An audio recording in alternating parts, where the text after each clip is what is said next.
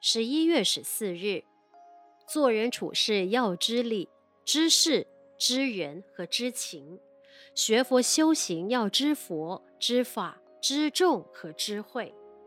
在现实生活中，有许多本末倒置的人事物随处可见。例如，有的人弃堂上的双亲于不顾，孝顺起别人的父母倒很认真；自己的兄弟互不往来，反而把一些酒肉之交视为知己。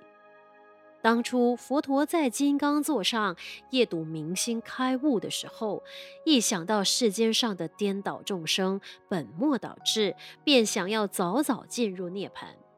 原因是佛陀发现无明执着是烦恼的根源，但是众生偏以无明执着为专长。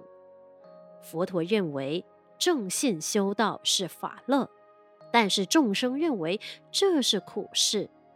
佛陀说：“真如佛性是实有的，众生却不肯承认。佛陀认为假有的色身是虚妄，众生却执以为真。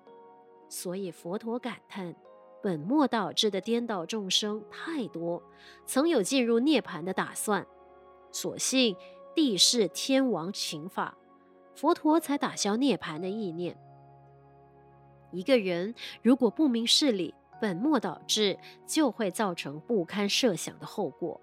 所以做人要能从善如流，要能明事懂理。世间一切事都离不开前因后果，懂得顺理成章，一切事必然水到渠成。否则违反因缘顺序，本末倒置，则人生的损失大矣。文思修。